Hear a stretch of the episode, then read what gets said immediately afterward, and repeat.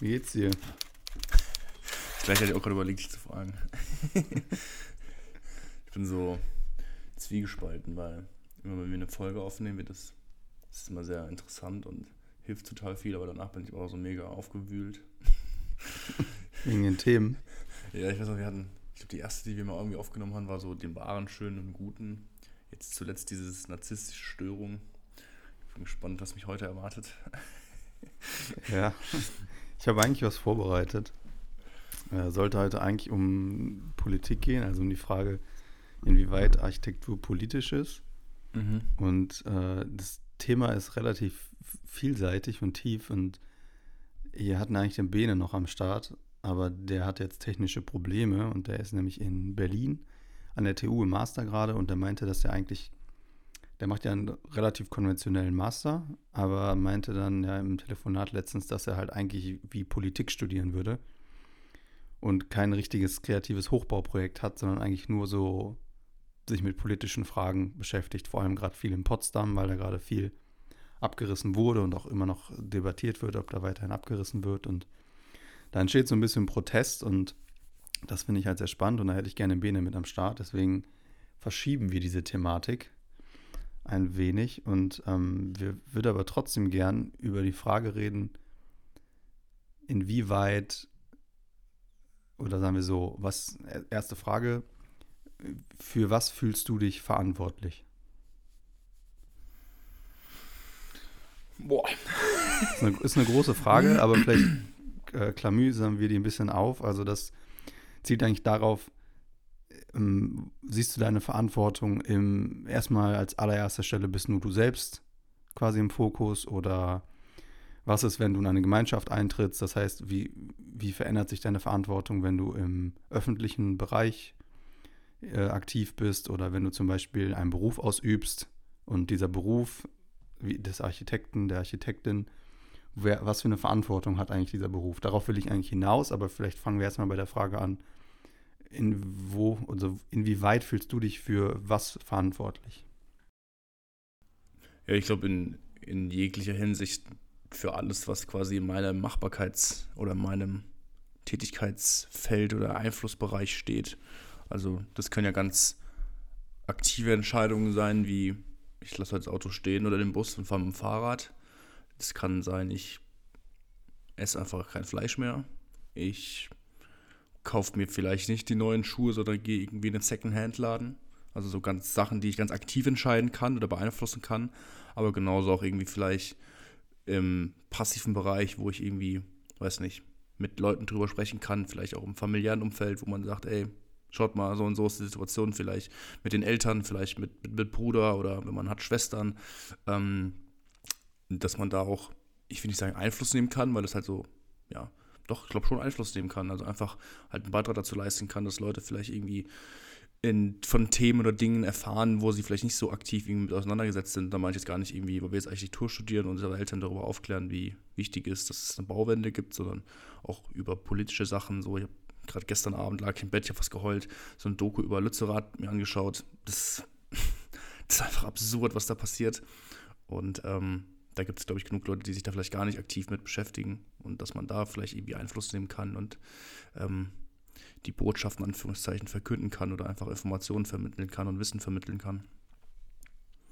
Ja, also auf Lützerath können wir vielleicht gleich nochmal zu sprechen kommen. Ich finde es auch ein sehr spannendes und hochaktuelles Thema. Es ist ja jetzt gleich die Demo, wo ich vielleicht auch noch hinfahren wollte, ähm, je nachdem, wie lange wir jetzt hier brauchen. Ähm, das setzt ja, das, was du gesagt hast, setzt ja voraus, dass du weißt, was für Konsequenzen es hat, dass du das Auto nimmst statt die Bahn. Du weißt, was das für Konsequenzen hat, wenn du Fleisch isst, zum Beispiel. Und jetzt ist so die Frage, siehst du dann die Verantwortung darin, dass sich alle Menschen mehr informieren oder dass quasi auch eine große Herausforderung ist, Wissen zu konsumieren und deswegen siehst du die Verantwortung, dass wenn du weißt, was für Konsequenzen Fleisch für die Umwelt hat oder für die anderen Menschen, dass du auch dich quasi in der Verantwortung siehst, da erstmal, weil du es weißt, darauf zu verzichten und dann auch quasi in den Austausch zu gehen. Sowohl als auch. Also ich finde, dass es, also ich finde mittlerweile, wir sind in einer Konstellation von verschiedensten Ereignissen und, und, und äh, ja, verschiedensten Ereignissen und, und, politischen Gegebenheiten, dass ich finde, es, also es, es, es darf keiner mehr nicht politisch sein. Also ich finde, das ist, wir waren vielleicht mal in einer Zeit, wo irgendwie so die Weltgeschichte vor sich hingedümpelt ist und man sagt, auch Politik interessiert mich nicht. Aber ich finde, das ist einfach, also das ist kein, kein valides Argument mehr. Also das beeinträchtigt oder beeinflusst unser, oder würde unser Leben so krass weiterhin beeinflussen, wenn wir jetzt nur immer über Klimawandel und, und Folgen und wie man das quasi beeinflussen kann, sprechen kann. Bin ich der Meinung, es darf keinen Menschen mehr geben, der sagt, es ist mir egal. Deswegen finde ich da erstmal die Verantwortung bei jedem Einzelnen. Du hast dich verdammt nochmal zu informieren. Also das, ich weiß nicht, ich finde das, wie gesagt, ich bin ja jetzt nicht so, dass ich mir jeden Tag damit mit Input einhole und so krass politisch jetzt auch bin so, weil ich einfach glaube, wenn man das zu viel macht, ich glaube, man muss so eine gewisse gute Balance finden, weil ich glaube, sonst macht es einen fertig und kaputt. Ich glaube, man muss da so ein bisschen ein gesundes Maß für sich finden, aber trotzdem einfach zumindest im groben Maßstab wissen, was momentan abgeht, worauf man irgendwie achten muss, was für einen Beitrag man leisten kann. Deswegen finde ich erstmal, die Verantwortung muss bei jedem Einzelnen geben, liegen. Und darüber hinaus natürlich, finde ich jetzt nicht, geht natürlich dann auch darum, dass man sagt, okay, wenn man irgendwie auf Leute trifft, die halt eben, denen das absolut am Arsch vorbeigeht und denen ist es egal, dann finde ich, dann muss man auch eben, weil ich glaube, dass es trotzdem jeder machen sollte, dass man auch mit denen drüber spricht und so ein bisschen fragt, warum, ey, das, also nicht jetzt irgendwie so bekehren wollen und so besserwisserisch, du musst aber und du musst aber, weil ich glaube, das ist dann genau das Kontraproduktive. Ich glaube, das ist so ein bisschen auch warum das in unserer aktuellen Zeit so sehr verhärtet sind, die Fronten, was die Diskussionskultur angeht, weil ich glaube ich immer die eine oder die andere Seite so sehr besserwisserisch ist. Ich glaube, das müsste wir so ein bisschen so ein, ich reiche dir die Hand und zeige dir, was sein könnte oder was passieren könnte und lassen das auch irgendwie einen besseren Weg beschreiten. Aber das finde ich auf jeden Fall, also irgendwie so 50-50. Ich finde, die Verantwortung liegt bei jedem Einzelnen, dass er sich selbst zu informieren hat, aber genauso auch muss man, wenn man auf jemanden trifft, der absolut sich dagegen wehrt, sagen, Digga, das ist nicht cool. So, weil es uns einfach alle betrifft. Ja, da stehe ich auch voll hinter. Ja, letztens in einem Tischgespräch war das auch nochmal, wo ich auch nochmal gesagt habe, was mich halt, was mich halt so bewegt, mich politisch zu interessieren, ist eigentlich, dass ich gemerkt habe, oder also ich in meinem persönlichen Bereich, das heißt im sozialen Umfeld, gemerkt habe, dass mich das selber stört, wenn ich für Leid anderer Menschen verantwortlich bin. Und das ist ja erstmal mein direktes Umfeld, mein, mein privates. Und jetzt habe ich aber gemerkt, dass alles, was ich tue, ja in Abhängigkeit steht zu anderen Menschen, zu anderen äh, Ländern, zu anderen Bevölkerungsgruppen, was auch immer. Mhm. Und ähm, das quasi, sobald ich mir ein Fahrrad hier kaufe, hat das ja irgendwo eine Vorgeschichte. Und in dieser Vorgeschichte wird ja relativ viel CO2 verbraucht. Und das hat jetzt, sind jetzt, ist jetzt abhängig von den Produkten, aber dass quasi ich gemerkt habe, alles, was ich mir zulege, beeinflusst andere Menschen, weil es CO2 verbraucht. Und wir jetzt mittlerweile wissen, wissenschaftlich belegt, dass CO2 einen Effekt auf, den, auf, den, auf die ganze Welt hat und damit natürlich äh, Bereiche, die einfach ähm, klimatisch instabiler sind als unsere Region hier, ja, darunter leiden. Und deswegen bin ich voll bei dir, sollten alle Menschen die in Abhängigkeit der Gesellschaft leben, auch sich politisch interessieren und gucken, dass die Gesellschaft bestmöglichst am Laufen ist oder auch sich stetig weiterentwickelt. Mhm. Deswegen bin ich voll bei dir. Und vielleicht spannen wir da jetzt direkt den Bogen zum Berufsfeld. Wir versuchen ja ein Architektur-Podcast zu sein. und ähm, da sehe ich nämlich, also ich habe nämlich gemerkt, ich habe, also was mich richtig nervt oder was mich echt wütend macht teilweise, ist, dass ich das Gefühl habe, dass, dass vielen Leuten das einfach egal ist. So. Und dass die schon wissen, dass das nicht gut ist und dass das CO2 verbraucht und dass CO2 irgendwann für uns ein Problem wird. Und es wird nicht irgendwann ein Problem, sondern relativ nahe Zukunft. Und dass es ganz oft immer noch so ist, ja, ja, klar und stimmt ja auch, aber es muss ja auch irgendwie funktionieren und bla bla bla. Und also, das nervt mich richtig, dass das vor allem in der Architekturwelt immer noch so ein Thema ist. Das ist mit ganz vielen Themen. Du darfst sofort ausrasten. Mhm. Äh, aber so, sei es, auch, sei es Thema Kreislaufwirtschaft, Bauteilreaktivierung oder Rezyklate wieder einführen oder äh, nachhaltige Materialien verwenden. Es kommt immer Gegenargumente, ja, du kannst ja nicht alles aus Holz bauen. Das ist immer direkt so der, der Gegenanstoß, dann kümmere ich mich halt gar nicht um Nachhaltigkeit. Oder wirklich rezyklierbar. Das geht gar nicht. Es gibt noch gar nicht genug Materialien auf dem Markt. So, wie soll das funktionieren? Dann sagen andere wieder, wir dürfen gar nicht mehr bauen. Dann kommt, wollt ihr uns das Bauen verbieten? Also es ist wirklich so eine Diskussion, die mich so richtig nervt und wo ich manchmal nicht ganz weiß, wo, wo soll ich jetzt anpacken. Mhm. Und dann, du wolltest gerade schon impulsiv was dazu sagen, bitte sag, äh, wie geht's dir damit? Äh, genau das Gleiche. Also ich mache das richtig sauer. Ich bin da nicht enttäuscht oder ich weiß nicht, was du meintest mit, oder keine Ahnung, hilflos oder. Mich macht es einfach richtig, richtig hart sauer. Weil es einfach, also man hat einfach das Gefühl, dass von, von eben, was du meinst, von diesen Menschen, so dieser extreme Whataboutism, so, ja, wenn das nicht geht, ja, aber dann ist das und das genauso schlecht und, und das ist absoluter Blödsinn, darum geht es gar nicht. Also es ist immer so, als würde man, als würde so die eine, die eine Seite würde irgendwie gegen die andere Seite kämpfen, aber das, darum geht es ja nicht, sondern es ist ja einfach nur, dass die eine Seite einfach nur für eine bessere Welt arbeiten möchte. Und das, also ich glaube, der einen Seite, wenn das, wenn das, die Leute, die sich quasi darum kümmern, dass irgendwie nachhaltig gebaut wird und sich was verändert, ich glaube, wenn, wenn, wenn wir so weiterbauen können, dann hättet ihr auch nichts dagegen. Dann würdet ihr auch sagen, ja, dann baut einfach so weiter, ist alles fein. Aber darum geht es ja nicht so, sondern es geht ja darum, einfach was zu verändern. Es geht ja nicht um gegen die eine Seite zu sein, sondern einfach wirklich weiterzuentwickeln. Und es sind so viele Sachen. Ich hatte vor zwei Wochen oder vor letzte Woche hatte ich eine Korrektur für meine Masterthesis beim Herrn Bayer in Kaiserslautern, mein Zweitbetreuer. Und dann hat er, wir haben ja ein Toilettenhäuschen und sowas als, als Aufgabe. Und dann meinte er auch so, es ist unfassbar, dass du, du hast für dieses Toilettenhäuschen, hast du auch schon wieder so viele DIN und Normen zu erfüllen, wie für ein Mehrfamilienhaus. Und das kann einfach nicht sein. Das heißt, wo du denkst, okay, vielleicht so eine kleine Aufgabe, da könnte man, was ja auch Teil der Aufgabe ist, dass wir so zu einem Drittel aus recycelten Materialien das Ding planen sollen. So, das geht, das geht einfach nicht. Das kannst du nicht, weil du einfach so viele Hürden hast. Also, ich habe erzählt, wie im letzten Jahr sind wir 7000 neue DIN-Normen dazugekommen, weil ich so, what the fuck, das kann einfach nicht sein. Das ist einfach alles super überreguliert. Und so Sachen wie jetzt, ich bin da jetzt ein bisschen drin mit eBay Kleinanzeigen und irgendwelche andere Bauforen, wo man halt Sachen kaufen. Es gibt jedes Material. Du findest, also ich habe wirklich gedacht, ah, okay, ich bin gespannt, wie es im Entwurf ist, so, ob man sich so sehr krass einschränken muss, weil man halt irgendwie gewisse Sachen haben will, aber die gibt es halt auf dem, auf dem Gebrauchtwarenmarkt nicht. Das stimmt nicht. Es gibt alles. Das ist wirklich krass. So, und man muss einfach vielleicht auch ein bisschen kreativ sein hin und wieder, aber es gibt kein Baumaterial gefühlt, was du nicht irgendwo gebraucht findest.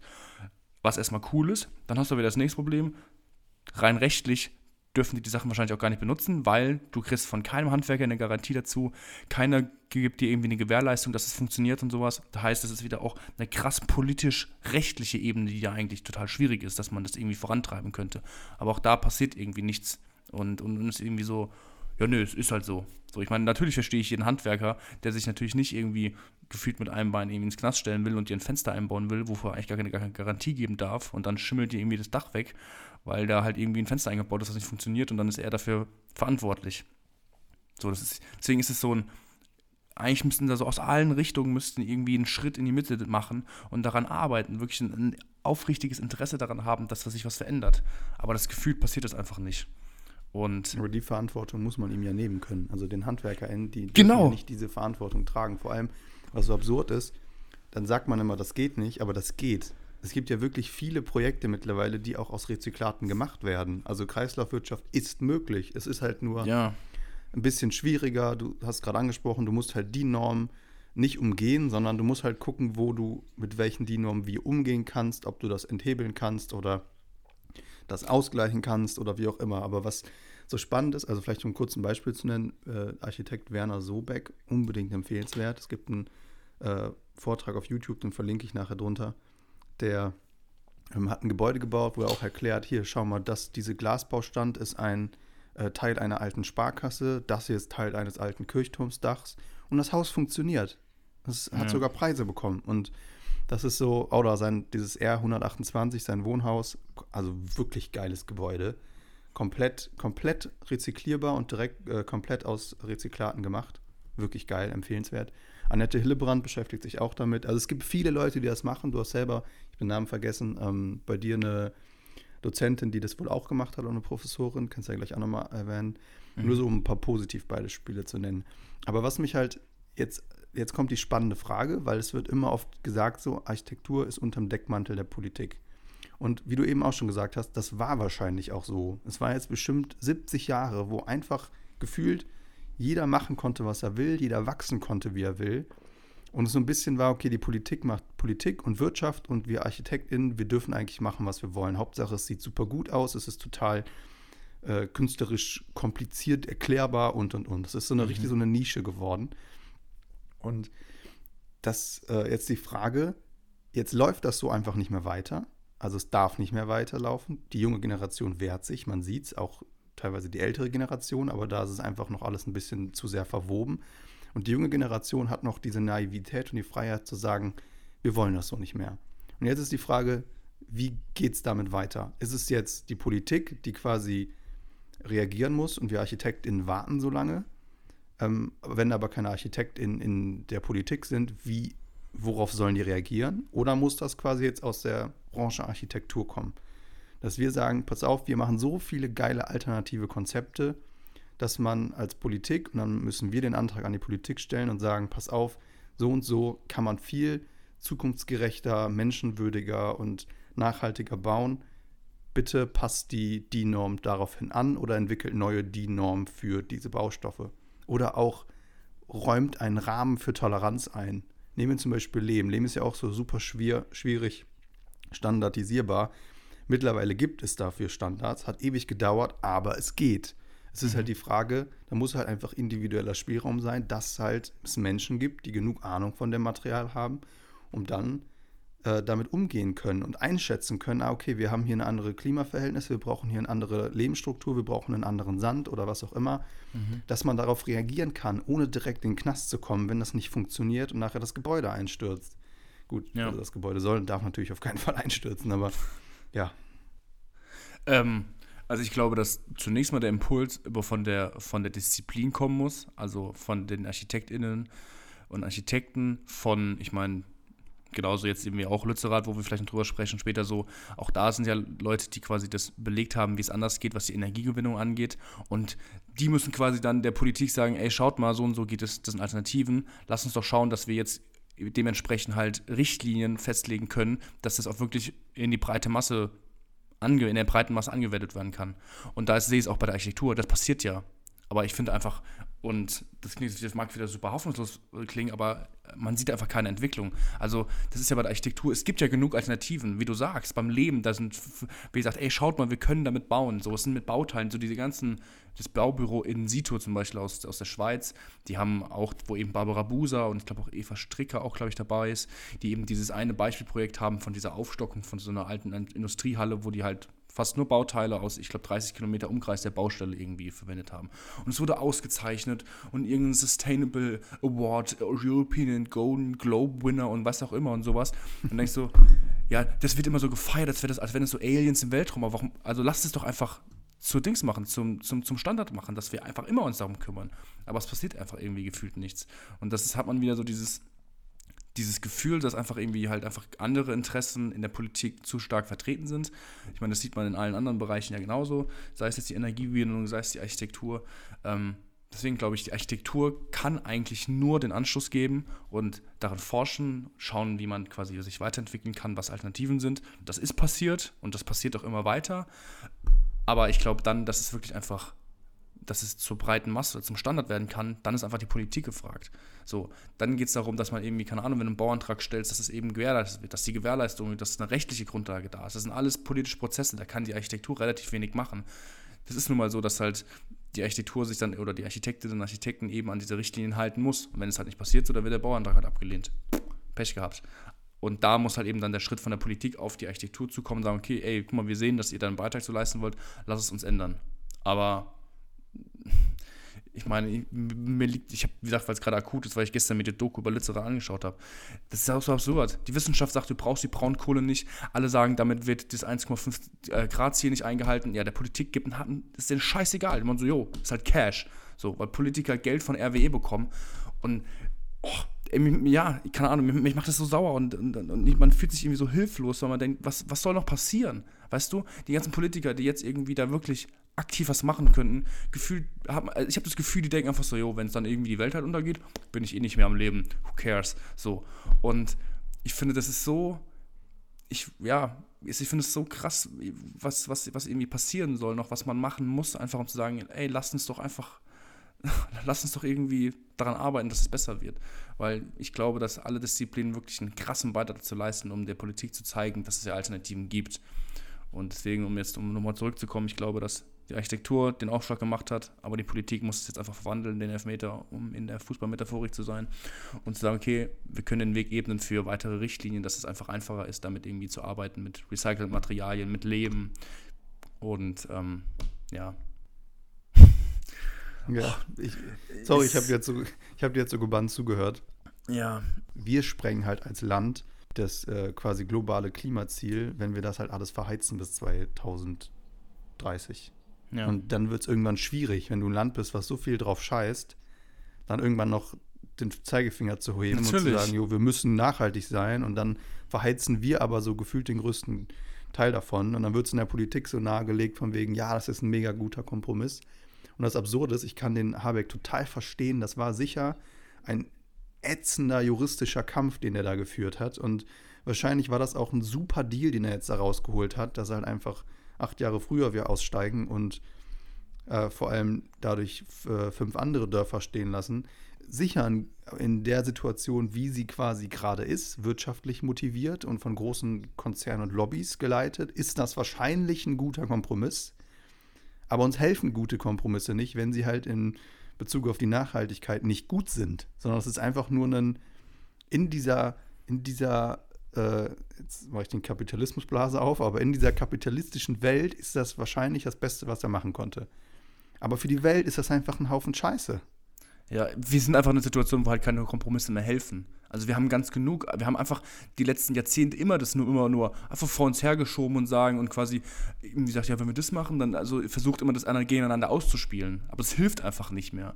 Also wir stehen dann wirklich mit, mit dem Arsch an der Wand und denkst so, Alter, es, es, wir können jetzt keine Kompromisse mehr eingehen und dann immer diese die wirtschaftlichen Gedanken, die halt dahinter stecken, so das ist einfach falsch. Also die ganze der ganze Kapitalismus hat uns dahin geritten, dass wir jetzt an dem Punkt sind, wo wir halt sagen und das ist ja auch irgendwie, ich meine natürlich die, die, die aktuelle Regierung, ich meine, da war vor waren 16 Jahre eine andere Regierung an der, an der Macht, sage ich mal, die da auch sehr viel Scheiße eingebaut hat. Und vielleicht müssen die jetzt irgendwie die Suppe auch ein bisschen auslöffeln. Aber ich habe immer so ein bisschen, ich habe letztens den Podcast mit Luisa Neubauer gehört bei Hotel Matze, wo sie halt auch spricht, so, das Krasse ist eigentlich, diese, diese aktuelle Regierung, wie die wir haben, das ist eigentlich so die letzte Hoffnung. So, die sind jetzt noch drei Jahre, sind die quasi noch, sitzen die noch in Berlin und keine Ahnung, was danach kommt. Aber eigentlich muss in diesen drei Jahren muss so viel passieren und gefühlt, weiß nicht, was, was, was, was irgendwie sich zum Besten, Besseren gewandelt hat. Und das macht, das ist irgendwie so, ich finde das so absurd einfach, wie einfach auf die Wissenschaft, also wirklich die Wissenschaft einfach so hart, die wird einfach hart ignoriert und dann sich, dass sich ein Robert Habeck dann dahin stellt und sagt, ja, das wäre irgendwie das falsche Zeichen, dass da Leute demonstrieren. What the fuck? Nein! So, das ist genau das Richtige. So, und ich meine, jetzt wird es trotzdem, oder wurde es ja trotzdem geräumt und ich, das ist einfach so, ich, ich frage mich dann immer so, an woran soll man noch glauben? Also was, was, wen, was soll man noch wählen oder wen soll man noch wählen, dass, weil das dann noch was passieren kann? Und das Krasse finde ich ja, jetzt ist es ja das große Thema alles in den Medien mit Lützerath, das ist alles die Energiegewinnung und die Architektur, haben wir ja schon hundertmal drüber gesprochen, die Architektur taucht einfach nirgends, oder das, die Baubranche taucht einfach nirgendwo auf. Also, wann war mal ein Tagesschaubeitrag über die Bauwende in Architektur, der wirklich groß war oder in irgendwelchen großen Zeitungen? Weiß ich nicht. Also, das ist, wo man denkt, so, wo wir auch schon 700 Mal drüber gesprochen haben, dass ja 50% des CO2-Ausstoßes aus der Baubranche kommt. Spricht da jemand drüber? Gefühlt? Keine Ahnung. Weiß das ich nicht. Ich auch. Das so. wollte ich gerade auch mit reinbringen. Also äh, erstmal, woran man glauben kann, vielleicht um das, äh, woran ich mich ab und zu festhalte, ist, dass dieser Deal ist durch, der ist juristisch nicht mehr anfechtbar. Ja. Das heißt, da kann passieren, was will. RWE gehört dieses Ding und äh, dieses Gebiet und RWE gehört die Kohle. Was mir aber Hoffnung gibt, dass die Menschen trotzdem da sind. Dass da trotzdem so viele Menschen hingehen, obwohl klar ist, dass dieser Ort verloren ist.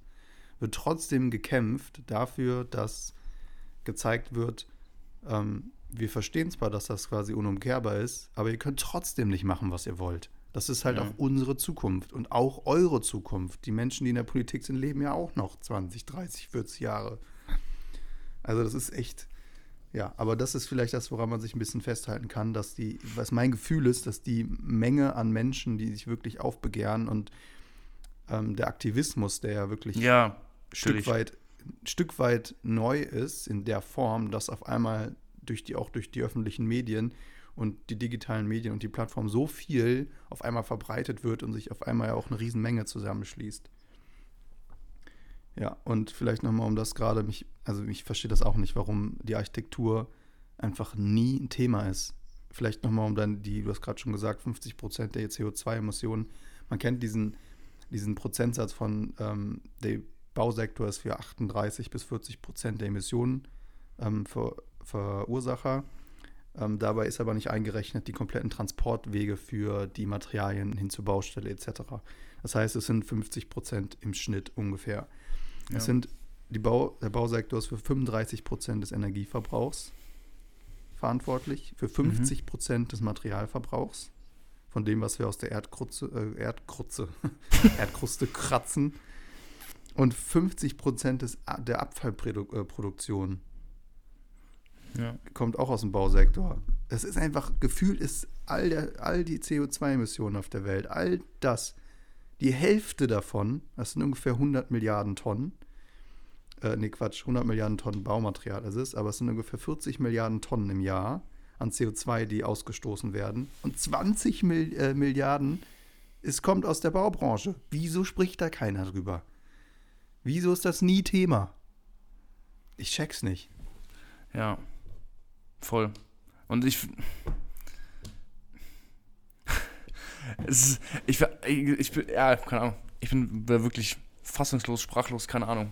Also es ist, ich würde gerne wissen, ich, ich meine, vielleicht können wir uns mal irgendwie mit Architects for Future oder sowas mal mit denen zusammentun oder mal die anschreiben und dass wir mal Kontakt aufnehmen.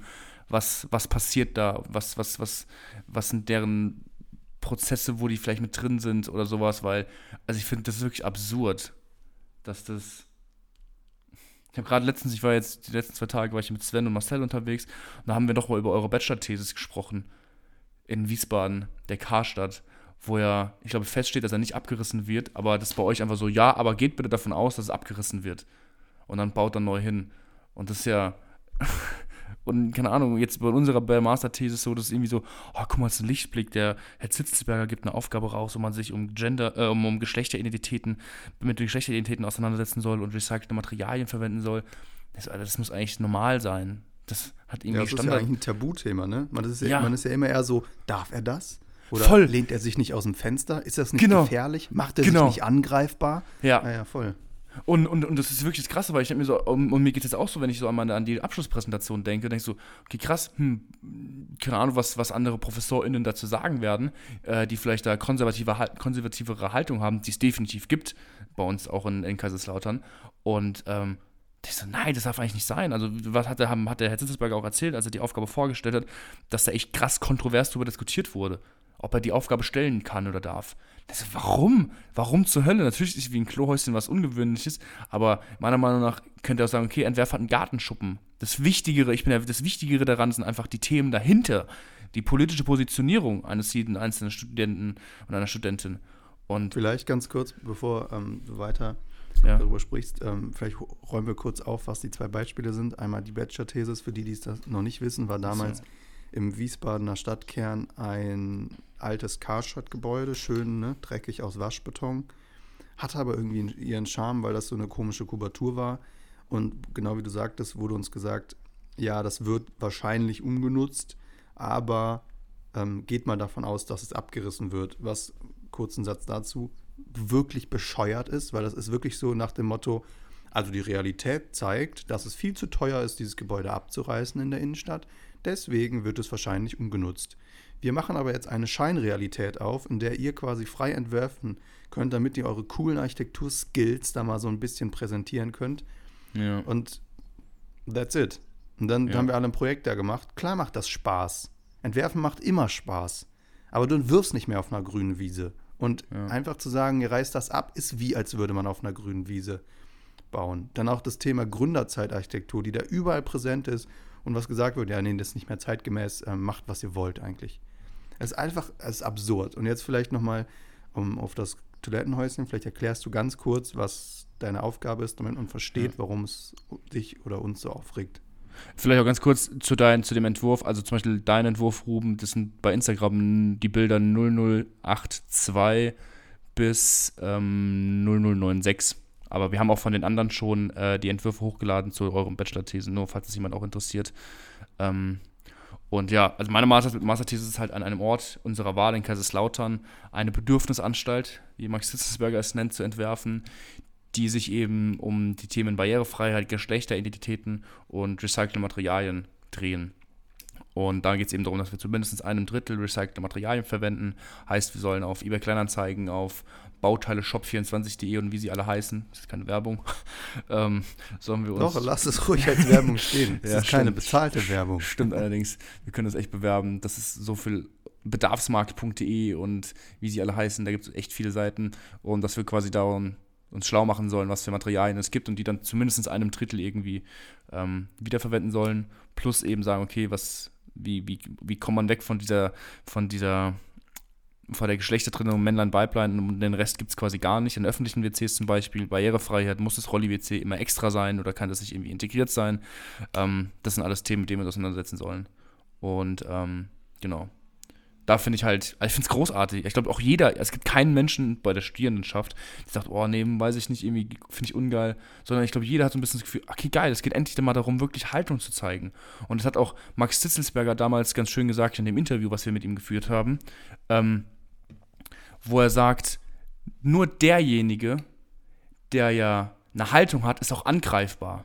Und davor haben die Leute aber immer Angst. Aber was da, das ist ja eigentlich was Gutes, das ist ja was Schönes. So, nur der, wenn er eine Position und eine Haltung bezieht, der ist angreifbar und darüber kann man diskutieren und das bringt Fortschritt. Und deswegen bin ich so gespannt auf diese Endabgabe, wo es darum geht, okay, hier ist zwar mein Toilettenhäuschen, aber ich glaube, also ich bin viel, viel mehr gespannt auf die Leute, wie sie positionieren, wie sie darüber reden, was sie sagen, wie sie quasi politische Schlussfolgerungen in Architektur versuchen zu übersetzen.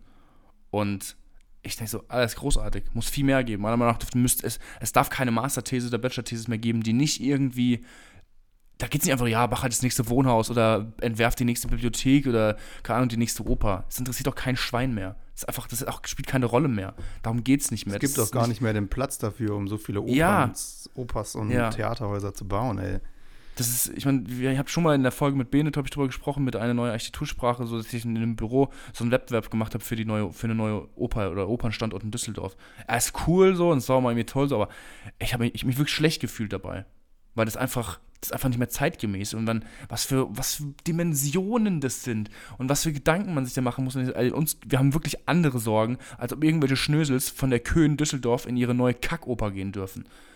Also, das ist, aber es ist halt trotzdem noch Großteil von irgendwelchen Wettbewerben, dass solche Sachen immer noch ausgeschrieben werden.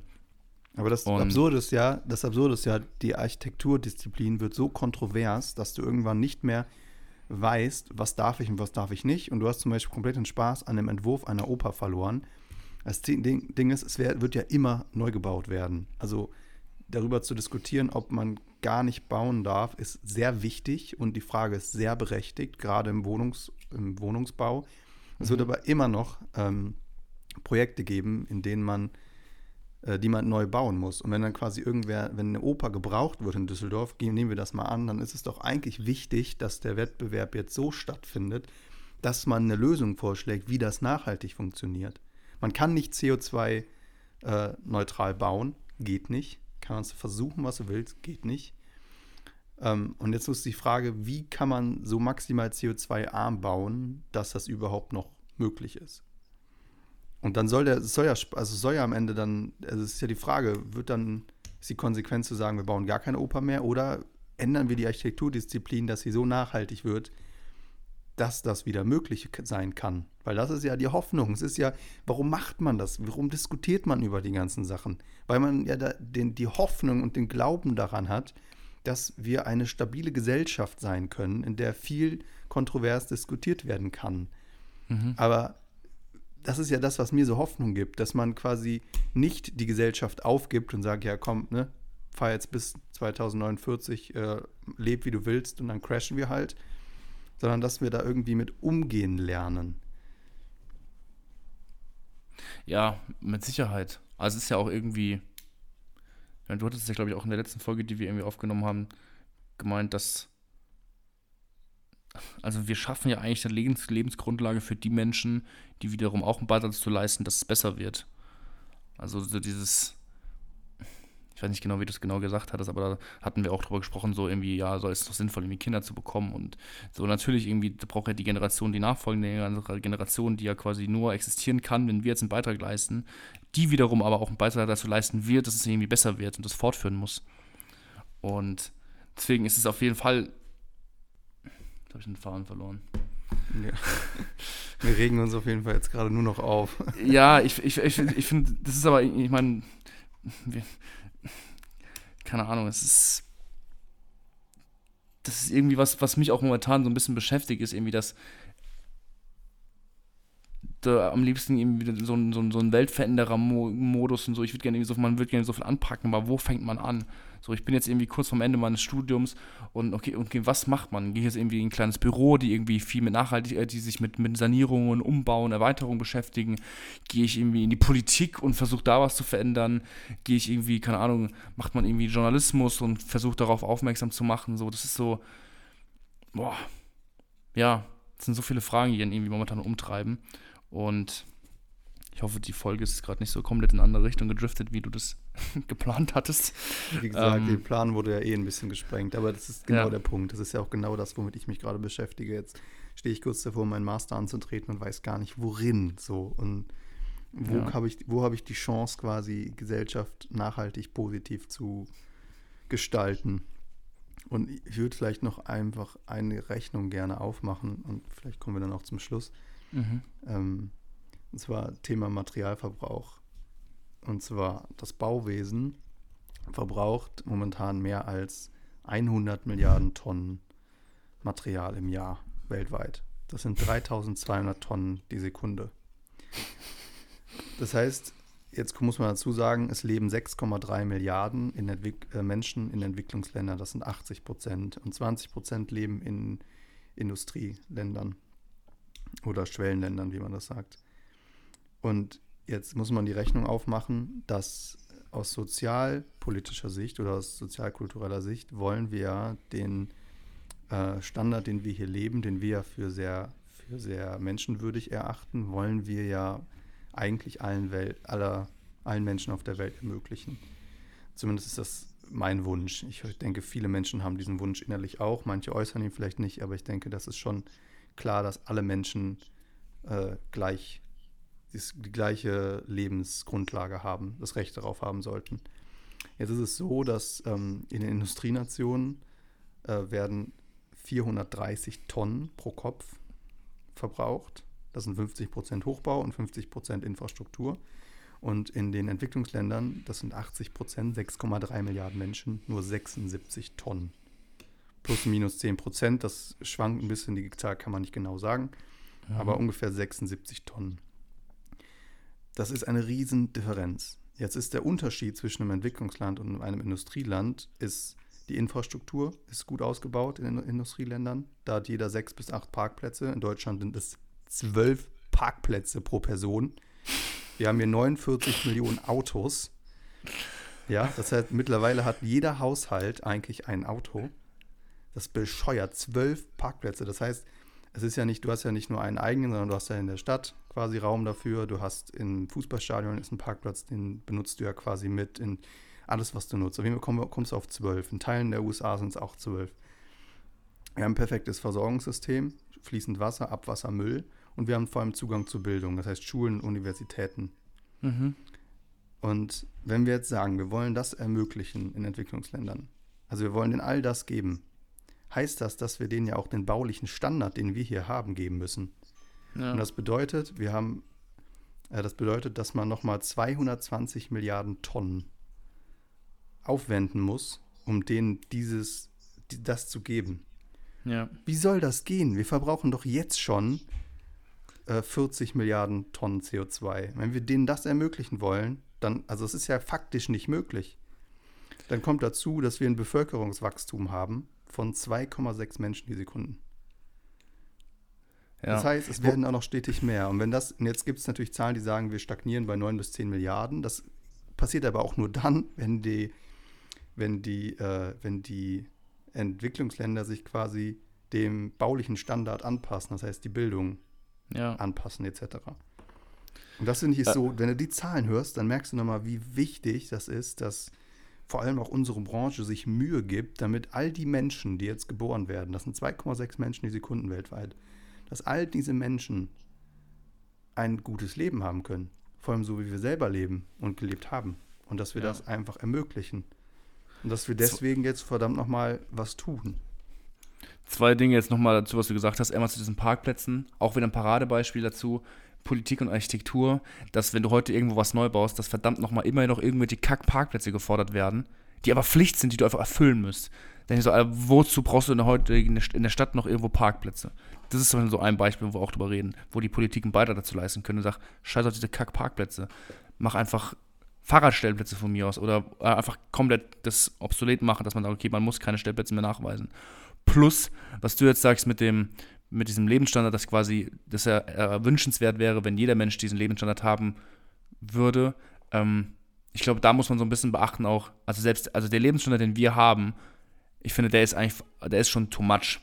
Also ich glaube, dass man den einfach runterstrauben könnte oder müsste und sagen könnte, dann gibt es einen etwas einen niederen Lebensstandard und der ist dann quasi für alle für, äh, für alle anwendbar. Weil ich glaube, auch wir leben ja im absoluten Überdruss. Also wie du sagst, allein, ich glaube, in, selbst in, in Entwicklungsländern, die Menschen brauchen keine zwölf Parkplätze pro Person. Da macht man jetzt, da macht man jetzt. Uh. Bitte? Sorry, mein Mikrofon ist umgefallen. Äh, ich muss mal ganz kurz an die Tür gehen, die klingelt. Ja.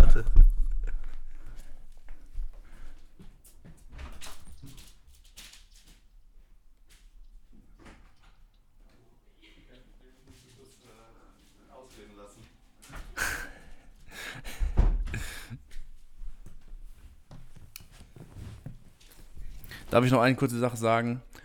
Ich meine, wir, wir haben ja doch jetzt eine kleine Hörzuhörerschaft und mich würde einfach interessieren, was die Leute denken. Also es ist wirklich, schreibt, also, und ich habe jetzt gar keine spezielle Frage, sondern einfach mal schreiben, was die Gedanken, die Gefühle der anderen Leute sind.